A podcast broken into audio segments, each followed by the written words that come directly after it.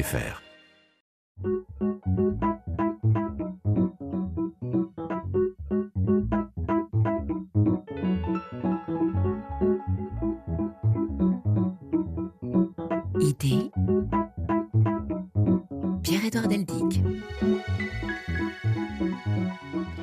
Bonjour, nous allons nous tourner vers les statues aujourd'hui dans ce numéro du magazine Idées et nous intéresser à leur signification. Pourquoi érige-t-on des statues au fond? Nous allons nous intéresser également à leur place dans l'espace public car ces objets d'art parfois sont éminemment symboliques, on le sait, nous l'avons constaté ces dernières années. Les souiller, voire les détruire a d'évidence un sens politique. Bertrand Tillier professeur d'histoire contemporaine à l'université Paris 1 Panthéon-Sorbonne et directeur des à Sorbonne.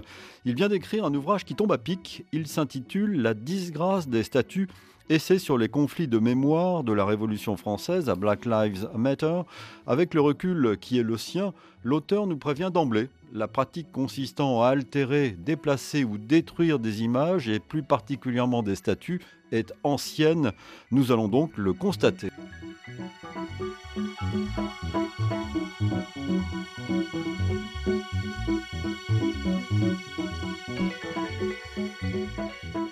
Bonjour Bertrand Tiguier. Bonjour. Merci d'être avec nous euh, pour nous accompagner dans ce nouveau numéro euh, d'idées que nous avons choisi de consacrer au statut qui occupe depuis des années une place importante dans la vie publique. Oui, c'est vrai. On a un peu découvert qu'au fond, on pouvait euh, remettre en débat des statuts présentes dans l'espace public en dehors des situations de transition du pouvoir en dehors des situations euh, révolutionnaires en quelque sorte. Euh, je pense évidemment à, la, chute du communisme euh, à la fin des années 80 par exemple, mhm. dans, les pays de l'Est, et que désormais, on l'a vu depuis le milieu des années 2010 avec Worlds Must Fall ou Black Lives Matter, on pouvait, au sein des sociétés démocratiques, discuter du maintien ou non euh, des statuts publics euh, érigés parfois depuis euh, très longtemps, qui ne semblaient pas poser de problème et qui, vraisemblablement, pour certaines d'entre elles, n'étaient plus vraiment regardées, appartenaient en quelque sorte à, un décor urbain qui laissait indifférent et qui subitement sont redécouvertes, relues, critiquées et parfois altérées ou, détruites, mais aussi dans certaines situations, euh, moins, euh, radicales, euh, dont le retrait est demandé par des groupes de citoyens qui s'estiment offensés ou blessés par le maintien de ces objets dans l'espace public, c'est-à-dire dans l'espace civique, dans l'espace commun, dans un espace partagé. Alors vous, c'est un, sujet, ces statues qui vous intéressent. Vous avez un intérêt pour les représentations des objets visuels des 19e et 20e siècles. vous avez beaucoup travaillé sur la caricature. Et hum, en quelque sorte, les statues, c'est une autre forme de caricature. Euh, c'est une bonne question. Euh, en effet, c'est-à-dire que c'est une vision, en tout cas, d'un personnage. C'est une, c'est une construction, euh, comme toute représentation. c'est un récit aussi que l'on que l'on met en ordre. Et puis, c'est évidemment la statue est une image euh, tridimensionnelle, ce qui n'est pas rien, monumentale, ce qui n'est pas rien non plus, qu'on dresse dans l'espace public euh, et euh, qui va, d'une certaine manière, influer sur cet espace partagé et sur les citoyens qui sont appelés ou amenés à vivre, à évoluer et avoir des relations sociales euh, dans ce contexte. Donc, euh, évidemment, on comprend d'emblée que la, statuaire publique, euh, c'est une, une image qui cherche à transmettre un message, à transmettre des valeurs aussi, et que ces valeurs, au fil du temps, peuvent être reconduites ou au contraire peuvent être mises en débat.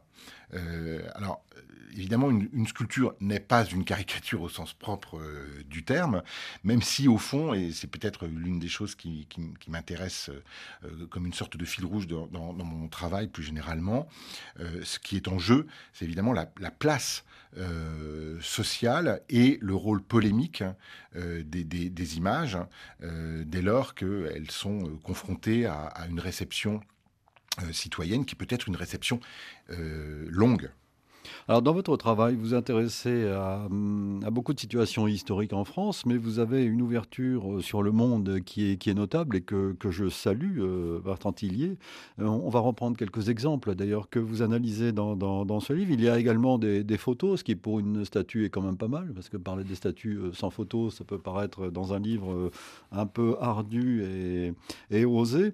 Et vous nous rappelez donc que euh, ce, phénomène de déboulonnage, de, démolition de, de, statues, un phénomène ancien. Qui dit statut dit euh, forcément euh, risque de déboulonnage un jour ou l'autre déboulonner les statues, euh, c'est au fond euh, quelque chose qui appartient à l'histoire potentielle de toute statue. C'est-à-dire que toute statue peut être à un moment ou à un autre soumise à une opération euh, de relecture qui implique qu'elle soit retirée de manière plus ou moins brutale de l'espace public. Ça va de, évidemment de la mobilisation citoyenne spontanée, disons, jusqu'à la, gestion par les pouvoirs publics de ce type d'opération. On l'a vu par exemple en Espagne autour des statues de Franco.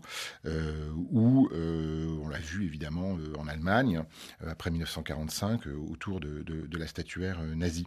Mais euh, en fait, euh, on, ne peut pas écrire euh, en quelque sorte une histoire de la, statuaire si on ne prend pas en compte cette réception qui peut être considérée comme difficile, délicate, des, statues. Donc ce sont les deux versants d'une, même histoire que celle d'ériger des statues et celle de les contester. Et ce phénomène, pour parler singulièrement de la France, de l'histoire de la France, a commencé vraiment avec la Révolution, dites-vous?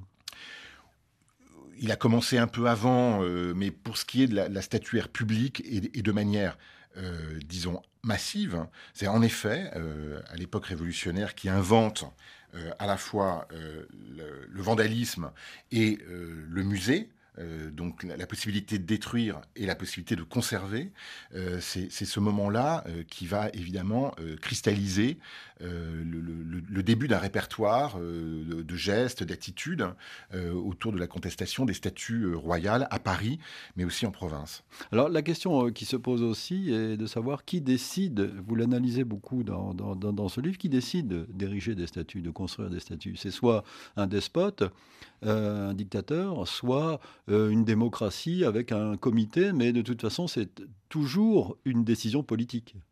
C'est toujours une décision politique parce que c'est une, décision qui euh, s'exerce dans, dans l'espace public, in fine. Euh, donc en effet, soit ce sont dans les régimes, euh, disons, autoritaires, des, décisions qui sont également, disons, autoritaires, qui participent souvent de la célébration du chef, du culte du chef ou de l'homme providentiel, soit ce sont des, processus plus démocratiques, plus ancrés dans la, la possibilité de l'échange, du débat. Mais ce que je voudrais dire, c'est qu'au fond, les statuts ne sont jamais d'emblée des objets consensuels. C'est-à-dire que ces objets font toujours, à un moment ou à un autre, y compris au moment de leur, euh, installation ou de la décision même de euh, de leur mise au point, elles font toujours euh, débat. On, peut considérer, euh, dans les démocraties j'entends, que telle ou telle personnalité n'est pas digne, en quelque sorte, ou n'est pas assez digne d'être d'être statufiée, que les valeurs qu'elle, que la personnalité a pu porter ne, sont pas suffisamment marquées, importantes, significatives. Et donc ça crée évidemment des débats. Les débats sont, aussi créés par, par des choses beaucoup plus concrètes, c'est-à-dire euh, euh, même de la statue. On peut ne pas être d'accord avec la manière dont la personnalité est statufiée, les attributs euh, qu'on lui octroie, la manière dont la personnalité se tient ou dont elle est tout simplement habillée. Y compris, on peut aller jusqu'à l'endroit euh, où l'on va dresser la statue. Donc tout ça est un, est un objet de débat. Et je connais parfaitement bien une ville euh, qui, où est né euh, Balzac, où il y a eu ces dernières décennies une polémique parce qu'il n'y avait plus de statue de Balzac dans cette ville et les autorités ont décidé d'en de, ériger un, certain nombre. Ce sont des, personnages de, de l'œuvre de Balzac qui se retrouvent finalement dans un parc en plein centre de, la ville avec une souscription qui a permis de, les, les ériger, de, les, les concevoir. Et le choix de l'artiste, dans ces cas-là, est très important. Oui, le choix de l'artiste est, important parce qu'il est évidemment significatif, parce qu'il donne une orientation d'abord euh, esthétique, hein, et puis euh, parce que euh, c'est une, une manière de, d'engager en quelque sorte une, une lecture de la personnalité qu'on va, qu'on va célébrer. Oui, parce que dans cet exemple de, de ville, Tours pour ne pas la nommer, il n'y a pas une statue de Balzac, il y a des petites statues de personnages de l'œuvre de Balzac disséminées dans le parc c'est une démarche originale.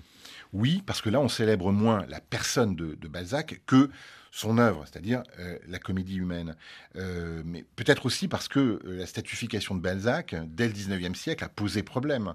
il suffit de se, souvenir de la manière dont Redin, ayant reçu la commande par la Société des gens de lettres d'une statue de Balzac, a, fait toute une série de, propositions, y compris d'un Balzac nu qui a beaucoup choqué, pour finalement arriver à cette statue de Balzac qu'on connaît, qui n'est pas à Tours, mais qui est à Paris, mm-hmm. en haut du boulevard Raspail et qui euh, représente Balzac en robe de chambre dans une proposition euh, euh, qui est presque une proposition informe. Hein, quand la statue a été exposée en pleine affaire Dreyfus, c'est une autre dimension de sa réception houleuse. quand la statue est exposée par Rodin en 1898 au Salon, on dit que c'est une, c'est une statue qui est tellement hideuse que les femmes enceintes ne doivent pas la regarder sous peine d'accoucher prématurément. Donc la question de la célébration individuelle est aussi évidemment une question euh, très euh, sensible, qui là, sans doute, par rapport à l'exemple Tourangeau, euh, est moins marquée parce que on, déporte le regard vers des personnages tirés de l'œuvre romanesque. Bertrand Tillier, nous allons donc continuer notre plongée dans, l'histoire. Je vous propose de nous retrouver à Paris en 1871 sur la place Vendôme pour évoquer le sort de la colonne euh, bien connue, qui a été détruite. Euh, à ce moment-là, je vous propose d'écouter un extrait d'une émission proposée par France Culture, euh, ça s'appelle LSD. C'est une émission qui date de janvier 2018.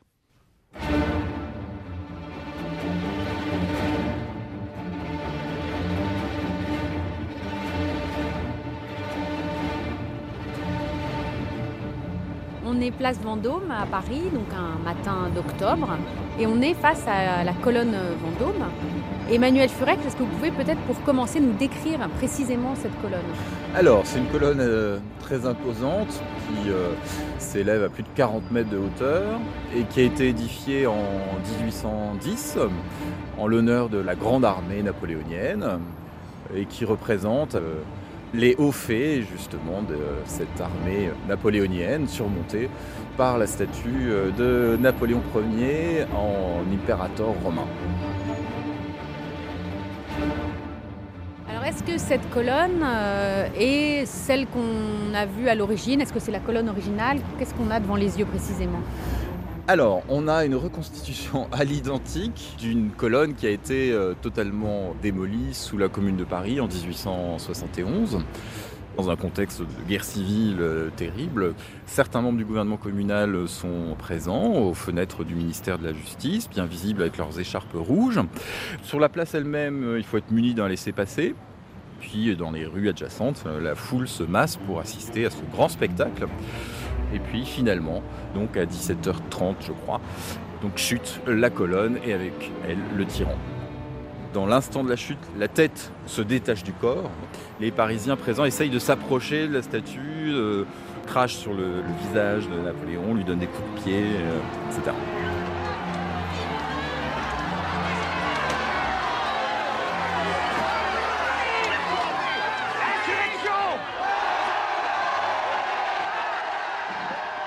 Vous écoutez Idée, nous parlons cette semaine des statues, de la disgrâce des statues avec Bertrand Tillier qui vient d'écrire un livre passionnant sur le sujet publié aux éditions euh, Payot. Vous avez quelques pages sur cet épisode historique qui symbolise pour vous justement cette, cette charge historique qu'ont les monuments et qui, euh, euh, qui à cause de ça sont détruits pour des raisons politiques. Oui, parce qu'en 1871, au moment où la commune euh, donc, euh, gère euh, Paris, où elle s'est établie en, entité politique indépendante, la, la colonne Vendôme, c'est un monument euh, parfaitement euh, oni, c'est-à-dire que c'est la représentation de l'esprit guerrier, c'est la représentation du, contraire de ce que les, autorités communales vantent, c'est-à-dire mmh. l'esprit internationaliste, fédéraliste. et donc, faire tomber la colonne Vendôme, c'est faire tomber le symbole évidemment de l'Empire au lendemain du, Second Empire, mais en écho à, la défaite euh, et à la déchéance de Napoléon III. Mais c'est aussi évidemment faire tomber euh, un monument qui, dans l'espace public, continue euh, donc de proclamer des valeurs guerrières et, des, valeurs de barbarie, face auxquelles la commune se propose euh, d'autres. Donc on voit bien que là, euh, l'idée euh, des autorités, c'est de, de, de purger l'espace public d'un signe visuel qui est considéré comme offensant. Vous avez parlé, Bertrand Tillier, de valeurs guerrières. Elles représentent souvent ces valeurs guerrières, les statues, quelle que soit l'époque, non? Alors, il y a une tradition. Il s'agit souvent de, de, de, rendre hommage à des personnages de militaires, oui. des, militaires. Parmi les grands hommes, parce que de fait, et on peut le regretter, euh, il y a peu de grandes femmes, statufiées, je veux dire. Euh, parmi les grands hommes, euh, on célèbre évidemment beaucoup les, chefs guerriers. On célèbre les monarques qui peuvent être par ailleurs mhm. des chefs guerriers, mais on célèbre aussi, en particulier sous la Troisième République, qui est le grand moment statuomaniaque, comme l'a dit et, montré Maurice Agulon, on célèbre beaucoup les militaires parce que ce sont des figures de la conquête, ce, coloniale, ce sont euh, aussi euh, des figures d'une forme de grandeur proclamée de, la France, et, y compris de la République d'ailleurs. Et pourquoi érige-t-on beaucoup de, statues euh, précisément sous la Troisième République? C'est l'époque phare euh C'est le, moment de la démocratisation, en quelque sorte, euh, du processus de statuification. C'est-à-dire que dans les périodes d'empire ou de monarchie, on marque l'espace public, Napoléon l'avait très bien compris, on marque l'espace public autour d'un culte de la, de la personne, d'un culte du chef, d'un culte de l'individu, avec la Troisième République, qui est le, moment de l'instauration de la démocratie, on démocratise euh, cette pratique et donc on démultiplie euh, les figures. C'est ce qui fait que euh, beaucoup de communes, y compris très petites, hein, vont, tout au long de la Troisième République, entrer dans des processus de statification de, leurs grands hommes, parce que telle personnalité est née dans cette commune ou parce qu'elle a été une figure politique locale, indépendamment, disons, d'une action plus large, plus nationale, voire internationale. Et tout ça est au cœur, évidemment, sous la Troisième République, de, cette, de ce processus de panthéonisation en plein air, en quelque sorte. La formule est, jolie, euh, Bertrand Tillier. Moi, je me demande toujours, quand je vois des statues, euh, si finalement on les regarde hors période de commémoration où euh, il y a toujours des cérémonies à leurs pieds, finalement elles font tellement partie du décor qu'elles finissent par ne plus être vues. C'est ce que Maurice Agulon, euh, dans, un texte fameux euh, qui, était le, point de départ de sa réflexion sur la représentation de Marianne, euh, avait indiqué dans, un travail programmatique en disant ces statues, elles s'intègrent dans le décor urbain. donc cette idée d'être dans le décor, ça dit tout. Ça dit la possibilité d'être un objet regardé, mais aussi d'être un objet qui suscite une forme d'acculturation qui peut aller jusqu'à jusqu'à l'indifférence. Euh, par ailleurs, euh, Paul Venn, euh, qui, est décédé récemment, avait autre travaillé, grand historien, autre grand historien, antiquisant en ce qui le concerne, avait travaillé sur la colonne Trajane et étendu justement ses réflexions à la colonne Vendôme, en rappelant que à l'œil humain, seules les premières spires euh, les plus près du sol euh, de la colonne Trajane étaient visibles et que euh, la grande majorité des spires couvrant, et donc des décors couvrant les spires de, la colonne Trajane n'étaient pas, hein, pas visibles. Nous parlons de Rome, de la Rome antique. et que ces spires n'étaient pas visibles. Et donc la, la, question que posait Paul Venn était la suivante. que détruit-on quand on détruit la colonne Vendôme, si l'on détruit des choses dont on ne voit pas, ou pas complètement, ou très peu, euh, l'iconographie Eh bien, on détruit un monument symbolique, un monument qui a des valeurs de présence physique, de domination aussi, hein, qui exprime le pouvoir, euh, en quelque sorte par la masse, euh, par la manière aussi dont le monument agit sur la place, la, place publique ou l'avenue sur, le, sur lequel il, est, il est érigé. Donc c'est un rapport évidemment à la, à la domination monumentale par des citoyens qui à certains moments peuvent se sentir dominés, voire se sentir blessés par les, les monuments qui d'un seul coup sont l'objet d'une relecture, c'est-à-dire d'une resensibilisation. Là, nous restons en France et nous allons parler d'un mouvement de, contestation euh, révolutionnaire très récent, euh, le mouvement des, Gilets jaunes en 2018, et notamment cet épisode où certains d'entre eux euh, sont allés malmener des, parties du, de, de l'Arc de Triomphe. Je propose d'écouter ce reportage qui date donc de décembre 2018. Il est un peu plus de 11 heures ce matin quand Emmanuel Macron se rend à l'Arc de Triomphe, saccagé hier. Le chef de l'État s'est recueilli devant la tombe du soldat inconnu. C'est un symbole de la nation qui a été pris d'assaut par des casseurs, la plupart vêtus de gilets jaunes. Sur les façades, des inscriptions hostiles à Emmanuel Macron.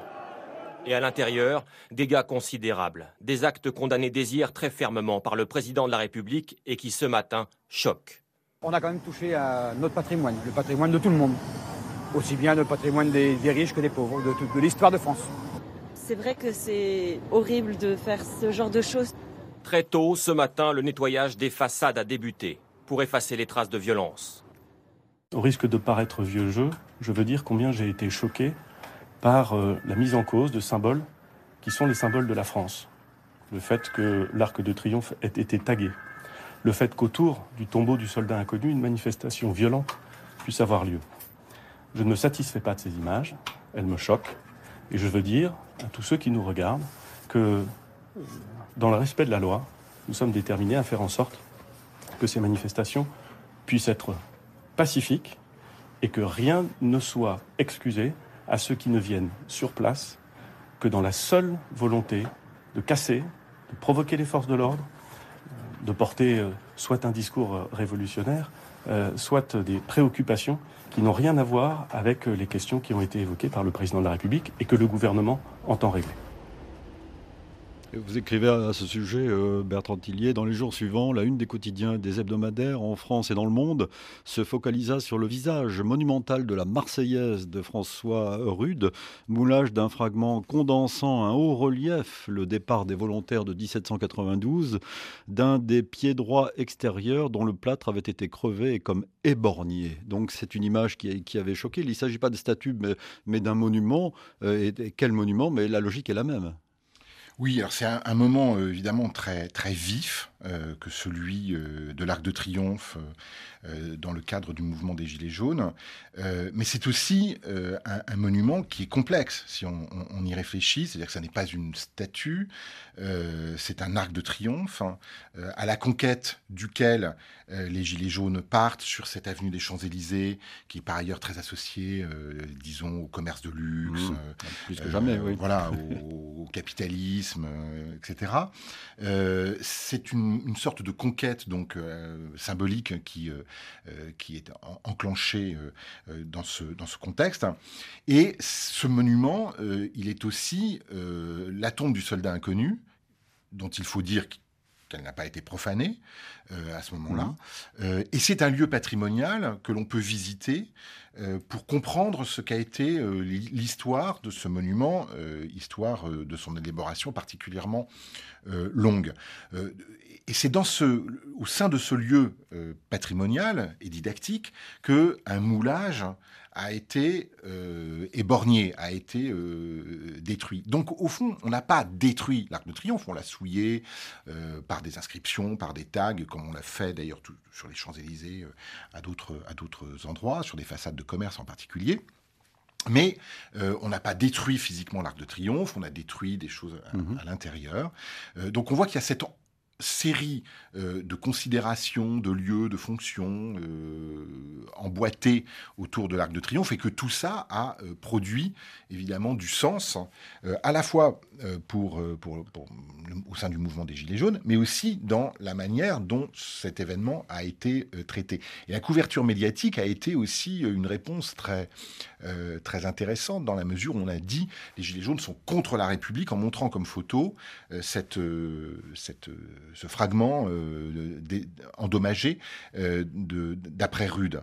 Donc on voit, et c'est ça qui est, je trouve très intéressant, c'est que ces, actions contre les, contre les monuments, contre les statues, sont des actions très spectaculaires, très photogéniques, très télégéniques aussi, et, on, peut, à partir de ces actions, construire un récit euh, dont on voit à travers la, parole euh, du Premier ministre Édouard Philippe, de, qui, dans son rôle, sans vouloir être vieux jeu, je condamne. Voilà, et qui euh, évidemment est contraint en quelque sorte de se prononcer sur les faits eux-mêmes, mais aussi sur leur perception sociale par l'amplification qui en est donnée par les médias. Sachant qu'on a aussi pointé du doigt, non pas les gilets jaunes en particulier, en général, mais les casseurs, certains casseurs.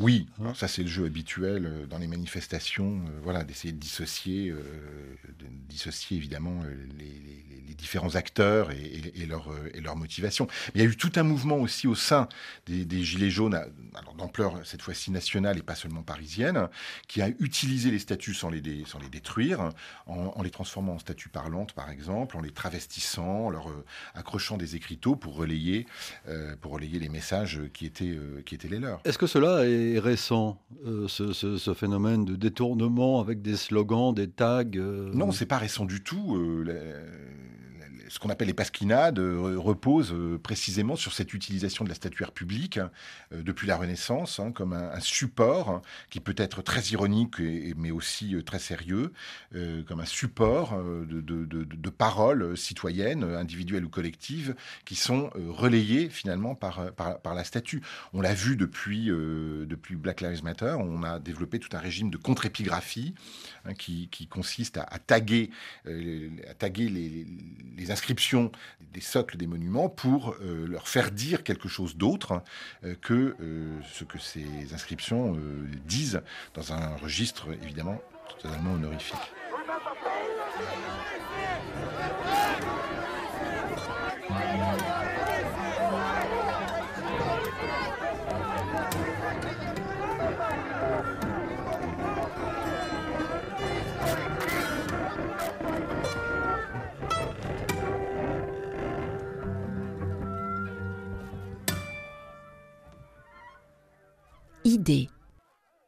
Alors nous allons sortir des frontières françaises, euh, Bertrand Tillier, et continuer notre cheminement dans le temps. Euh, et je vous propose maintenant de nous rendre à Berlin, non pas lors de la, chute du mur, mais deux ans après, euh, lorsque les, autorités de Berlin ont décidé de déboulonner une statue de Lénine, un déboulonnage complet, un démontage complet de cette statue. Euh, sous le regard courroucé de certains nostalgiques, je vous propose d'écouter ce reportage qui date précisément du 9 novembre 1991, signé Lucas Delattre. La dernière grande statue de Lénine en Europe est en train de disparaître. Ni déboulonnée, ni violemment flanquée à terre comme toutes les autres, celle-ci sera délicatement transportée dans un musée. Elle dresse encore ses 400 tonnes de granit rouge à Berlin-Est, dans le quartier de Friedrichshain, il faudra une semaine aux ouvriers pour démonter avec précaution ces 125 pièces détachées. Un cas digne du livre des records. Les manifestants présents pour l'événement n'étaient pas des adversaires, mais des nostalgiques du fondateur des soviets qui ont protesté contre cet ignoble acte de barbarie deux ans jour pour jour après la chute du mur de Berlin, la boucle est enfin bouclée. L'héritage de Vladimir Ulyanov est définitivement enterré et il n'est pas sans intérêt que les adieux soient prononcés à Berlin car c'est d'Allemagne que finalement tout est parti.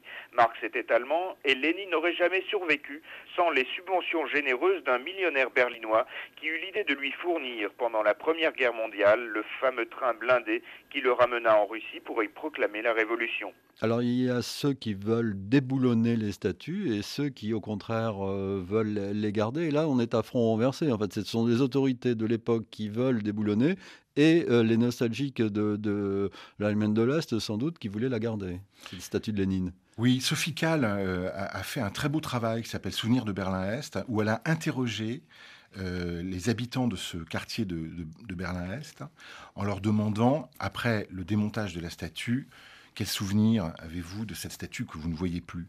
Et c'est très un document très étonnant parce que Sophie Kahl, la plasticienne, la plasticienne, absolument. Oui. Elle en a fait un petit livre qu'on peut qu'on peut lire. Euh, et c'est très étonnant parce qu'on comprend euh, en fait euh, que autant chez ceux qui ont un attachement idéologique au communisme, même après 89, que chez ceux qui sont des adeptes fervents de la démocratie, il peut y avoir une forme de regret sur la disparition de, de, ce, de cette statue qui était absolument monumentale, hein, statue de Tomsky qui pesait en effet 400 tonnes et faisait plusieurs dizaines de mètres de haut, et qui donc avait une, place majeure dans le, paysage berlinois. Euh, et donc on voit que euh, les citoyens finalement sont euh, malgré tout très divisés sur ce, sur ce retrait qui s'est fait pour des raisons matérielles qu'on peut comprendre, c'est-à-dire qui s'est fait de manière très organisée, parce que c'était impossible de démonter la statue de manière spontanée, de la faire tomber. voilà. alors quand, le journaliste dit en 1991 la boucle est bouclée, non, la boucle n'est pas bouclée parce que la statue n'ira pas tout de suite au musée, qu'elle va être démonté et euh, utilisé euh, comme une sorte de remblai pour modeler le, un, paysage dans un parc de, Berlin. On va donc recouvrir euh, ces fragments de, terre pour vraiment dessiner un, paysage et modeler un, paysage un peu vallonné.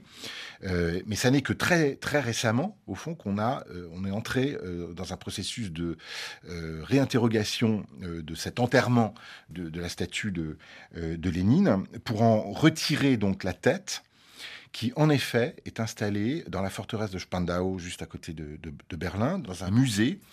C'était au départ une exposition euh, temporaire, mais le dispositif a été pérennisé.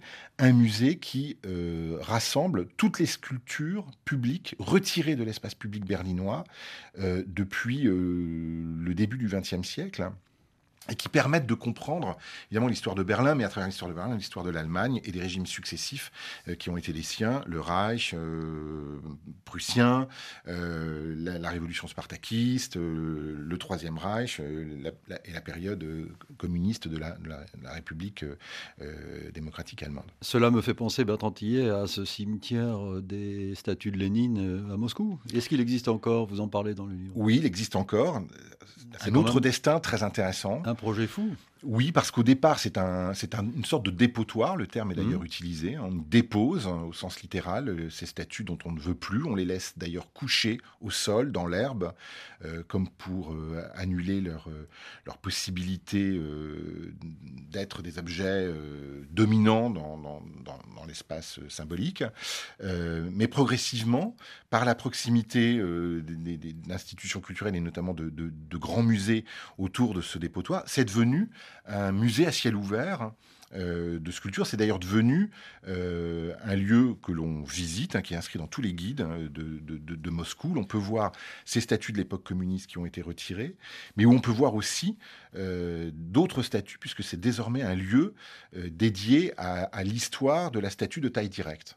Les statues euh, de Lénine qui sont d'actualité, puisque dans le contexte de la guerre en Ukraine, euh, il y a des projets ou des volontés dans la partie occupée par la Russie de réintroduire des statues qui, euh, dont le, les Ukrainiens ne, voulaient plus.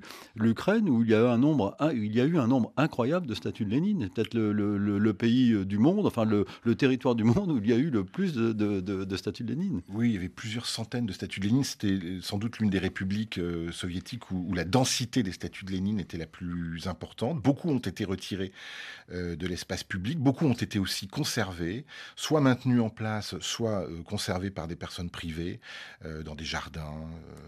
ah, une statue de Lénine dans, son jardin, pourquoi pas? Tout au moins la tête. mais voilà, ça montre que l'histoire est faite de, de, mouvements de balancier, qu'en effet, on peut retirer cela de l'espace public, mais qu'il peut y avoir la tentation de rétablir euh, dans cet espace public des statues autrefois, euh, autrefois soustraites. Et puis il y a ce très beau film euh, Goodbye Lénine et ce, cette scène qui est saisissante, que vous reproduisez d'ailleurs en photo dans, dans, votre livre, Bertrand Tillier, où l'on voit une femme qui sort d'un coma et dont les enfants ont caché les soubresauts de l'histoire et qui, en sortant un jour dans la rue, euh, alors qu'elle croit qu'elle est toujours en Allemagne de l'Est, voit une statue de Lénine euh, carrément euh, volée au-dessus de sa tête, et là elle comprend qu'il se passe quelque chose. Oui, c'est une scène, c'est une scène intéressante, c'est une sorte d'allégorie politique hein, de, la transition politique et poétique, démocratique. C'est aussi une scène assez poétique. C'est une scène ambiguë parce qu'évidemment, elle sort de ce coma. On lui a caché le fait que la, RDA n'existait plus. et elle, s'échappe sans vouloir s'échapper, d'ailleurs, juste pour sortir. Mmh. Et elle voit toute une série de, signes liés à la, société de consommation occidentale. et du ciel surgit, tiré par un un hélicoptère au bout d'un filin, euh, une, sculpture de, de, Lénine qui, semble, la, qui, semble la saluer par le, geste du bras, tendu. Euh, alors évidemment, on, peut comprendre euh, par rapport au niveau d'information dont elle dispose l'ambiguïté, l'énigme finalement qui est posée par cette situation. Est-ce que Lénine vient la saluer ou est-ce que Lénine s'en va pour laisser la place à un autre régime politique? Et c'est comme allégorie de la transition démocratique, je trouve que cette scène du film Goodbye Lenin est, très réussie.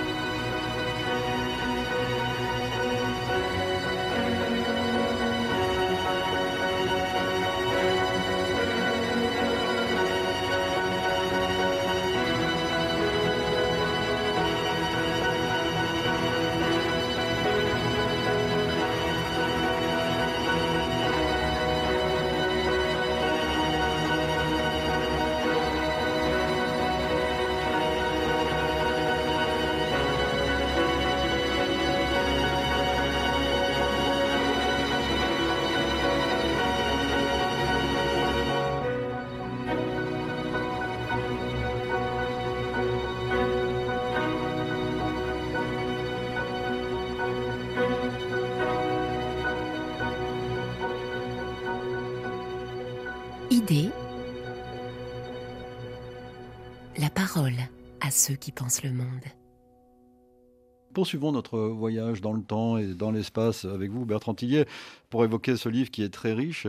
Et si nous partions pour Bagdad en 2003, invasion des, l'opération américaine euh, et chute de Saddam Hussein et chute avec Saddam Hussein de sa statue, je vous propose euh, d'écouter un reportage de, de l'époque signé euh, pour la maison Lucas Manger et Manu Pochez.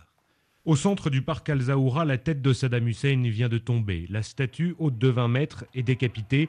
Au pied de l'ancien président, la foule se déchaîne sur cette tête, désormais masse métallique, qui gît au milieu d'une fontaine. Les hommes enlèvent leurs sandales pour frapper puis cracher sur ce symbole de la démesure du pouvoir et de l'omniprésence du chef. Ouverte de sueur à force de cogner, la foule fait rouler la tête avant d'attacher une corde à la statue pour la faire basculer définitivement de son piédestal. Un homme, petit, la cinquantaine, enlève sa chemise, son torse est couvert de cicatrices. Il a servi pendant la guerre contre l'Iran. Merci, monsieur Bush. Vous avez achevé la dictature de Saddam.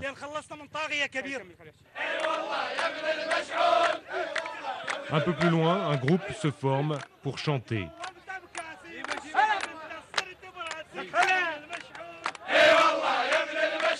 Saddam, tu nous as traînés de guerre en guerre, tu es un fils de l'enfer. Amérique, tes soldats sont les bienvenus, tes fusils ont éjecté le dictateur. Saddam, tu es un fils de l'enfer.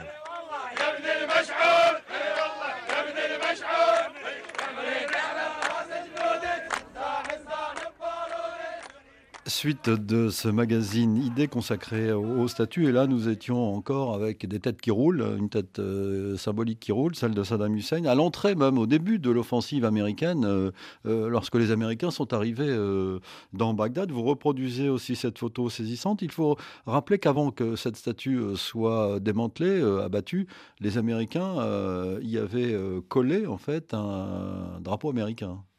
C'est ça. C'est une, une, statue très, très signifiante, en fait. On comprend qu'elle n'ait pas été choisie euh, par hasard. C'est la statue, euh, c'est la dernière statue monumentale érigée euh, par Saddam Hussein pour ses 60 ans, deux ans avant, si je me souviens bien.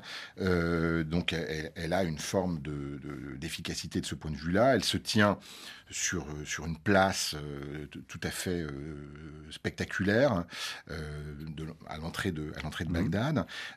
tout à côté se trouve l'hôtel Palestine où, les médias internationaux sont, sont, logés. ils, sont, voilà, ils sont aux premières loges pour assister au, au, spectacle. Et les Américains arrivent avec du matériel pour évidemment faire tomber cette statue qu'on ne peut pas, vu, ses dimensions et les dimensions du piédestal, faire tomber facilement. Donc c'est quelque chose de tout à fait symbolique et, c'est la statue de Saddam Hussein qu'on fait tomber, dont on tourne les images, parce que pour le moment, à ce moment-là, on n'a pas d'image de, de, Saddam Hussein. On ne sait pas où il est, on ne sait pas si on va réussir à l'attraper. L'histoire montrera que ce sera plus compliqué que ce qu'on imaginait. Donc pendant très longtemps, les images de la chute sont des images qui vont permettre de combler l'absence d'image de l'arrestation euh, de Saddam Hussein. Et sont, donc c'est pas étonnant que les, Américains euh, aient d'abord euh, voulu mettre un visage sur le visage de Saddam Hussein un drapeau mmh. américain, et on comprend que ce soldat qui monte en haut d'une grande échelle pour le mettre reçoit un ordre dans une oreillette où on lui dit non non, faut mieux pas mettre un drapeau américain, faudrait mieux mettre un drapeau irakien pour que les Irakiens se, soient évidemment associés à cette dimension et que cette, que cette manifestation passe pas pour euh, une sorte de, proclamation du pouvoir américain sur un territoire euh, irakien. Et donc on voit le changement de, le changement de drapeau, et ensuite, c'est ce que montre votre extrait euh, sonore, on fait tomber la statue, puis la tête est coupée, ce qui évidemment symboliquement est très intéressant, c'est une espèce de décapitation symbolique de, de, la statue, à défaut de pouvoir s'en prendre physiquement à Saddam Hussein à ce moment-là, et on, crache et on, et on, et on tape avec ses chaussures, insulte suprême dans le monde euh, arabe, on, tape euh, par mépris euh, le visage de Saddam Hussein. Donc ce sont, des scènes qui sont évidemment très fortes et qui sont aussi très fédératrices. Je voudrais terminer cette émission avec un, sujet très actuel à propos des, des statuts. Ce sont les statuts dans la tourmente du mouvement décolonial, la critique de la colonisation. Et il y en a une qui résume parfaitement bien cette question. vous la reproduisez dans, dans votre ouvrage, Bertrand Tillier. C'est la statue de Léopold II euh, à, Bruxelles, euh, qui a été euh, taguée, occupée, on le sait. Léopold II, donc le roi des, Belges, qui s'est approprié carrément le, ce qu'on appelle la République démocratique du Congo, aujourd'hui le Congo belge à l'époque, lors de la conférence de Berlin de 1885, non pas la propriété de la Belgique, mais la propriété du roi, sa propriété. et donc il est devenu, il est devenu le symbole de ce colonialisme et donc une cible de choix d'ailleurs cette statue euh, euh, passablement décorée figure sur la, couverture de votre livre. Oui, le, rôle de, Léopold II dans la colonisation du Congo, l'exploitation ou la surexploitation des ressources naturelles, les violences commises à l'encontre des populations congolaises. tout cela, évidemment, pour tout cela, il a été condamné d'ailleurs, hein, euh, mais ça n'a pas empêché la Belgique euh, de lui dresser euh, des, statues, considérant que Léopold II était aussi un roi bâtisseur, était aussi un roi moderne, etc. Donc c'est toute cette question de la polysémie des statues et de ce qui est une vraie question, qui est une vraie question, hein. de ce que l'on décide d'honorer ou pas. Mais quand on honore une personne, est-ce qu'on honore tout? Est-ce qu'on choisit? Est-ce qu'on peut choisir de, de, trier en quelque sorte? Et est-ce que dans la réception sociale de ces statuts, un tri est aussi euh, possible? Est-ce qu'on peut euh, séparer le bon grain de l'ivraie, si j'ose dire? Euh, Tout ça, ce sont des questions très, très complexes euh, qui valent pour euh, Léopold II, mais qui valent aussi, par exemple, en France pour Fédère, dont la, statue euh, lilloise en particulier est, très mm. contestée de manière régulière. ça montre que ces statues sont devenues des objets de, des objets de débat, c'est-à-dire que leur maintien dans l'espace public devient, devient problématique. Peut-on continuer à honorer ou à, faire en sorte que euh, les, statuts euh, honorifiques euh, d'un roi comme Léopold II subsistent se maintiennent dans l'espace public. Ou d'un grand Premier ministre britannique comme Churchill, dont la statue a été graffitée, souillée en juin 2020, statue de Churchill, donc sur un piédestal, et sur le, bloc de pierre qui soutient cette statue, il était marqué Churchill, et quelqu'un a rajouté en, taguant was a racist. en rayant, en rayant, le nom de Churchill. Voilà. Donc on voit que c'est une relecture hein, qui, qui on, peut aussi évoquer le cas de statue de, Gandhi. cette relecture elle, porte sur des personnalités, à travers leur statut, sur des personnalités dont on pensait, au fond, qu'elles étaient intouchables. Donc c'est une, une manière de réinscrire une, une, perception, une réinterrogation des personnalités, de leurs actions à partir de leur statut. Et vous revenez, Bertrand Tillier, sur le débat. Que faut-il faire face à ces statuts? Est-ce qu'il faut les détruire ou est-ce qu'il faut au contraire euh, y ajouter une plaque explicative qui, rappelle le contexte de, leur érection? Ou est-ce qu'il faut euh, euh, dresser face à ces statuts la statue de, quelqu'un d'autre, qui, d'un personnage qui rappellerait les victimes de la colonisation, par exemple Il y a, tout un débat passionnant autour de ça. Oui, c'est un débat qui, émerge hein, depuis quelques années, euh, depuis euh, Worlds Must Fall globalement, c'est-à-dire le milieu des années 2010. Euh, on, est dans une situation où désormais ces questions se, posent et, ne vont plus cesser de se poser. et donc c'est un objet de débat citoyen. Euh, politique. Euh, et donc, euh, on, est bien obligé de s'interroger, c'est-à-dire est-ce qu'on peut laisser faire en sorte de, laisser les statuts comme si de rien n'était, en quelque sorte? Ça, a été le choix du président de la République, Emmanuel Macron, en disant on ne touchera aucune statue, mais je crée à côté une commission pour à la française, donner des noms à 300 personnalités issues de la, des minorités et de la diversité qui sont sous-honorées en quelque sorte et qu'il faut réintroduire dans un, dans un dispositif symbolique. Mais est-ce que donner une, un nom de rue, personnalité, ça change quelque chose au maintien euh, de statut, euh, par exemple colonial, dans, dans l'espace public. C'est pas sûr du tout. Or, c'est un immense laboratoire que cette question, qui se joue à l'échelle internationale, aux États-Unis, en Allemagne, en Angleterre, en Belgique. La Belgique vient de mmh. rendre toute une série de rapports sur, sur, ces, sur ces points. que fait-on de ces statuts Est-ce que le simple fait de les retirer de l'espace public suffit?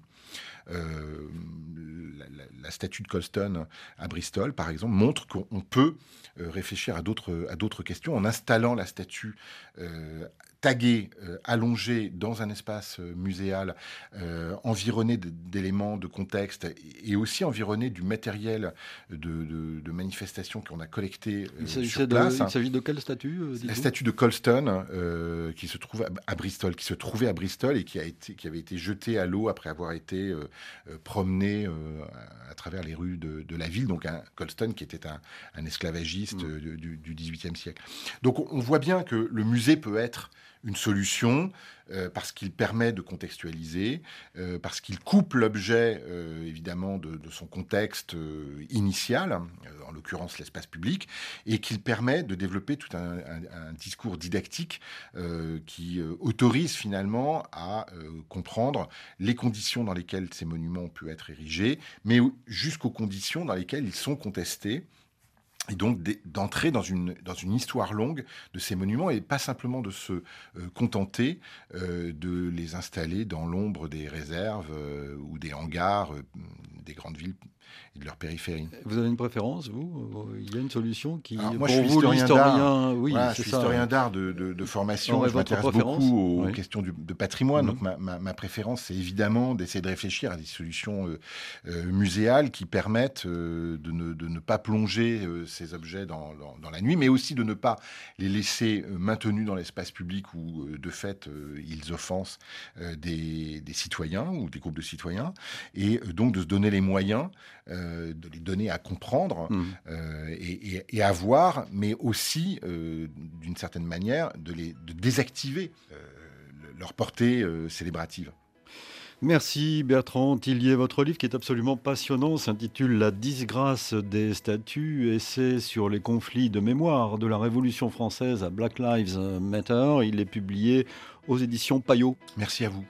Idée réalisée évidemment par Vanessa Rovansky. Retrouvez cette émission sur le site de la radio, votre moteur de recherche préféré.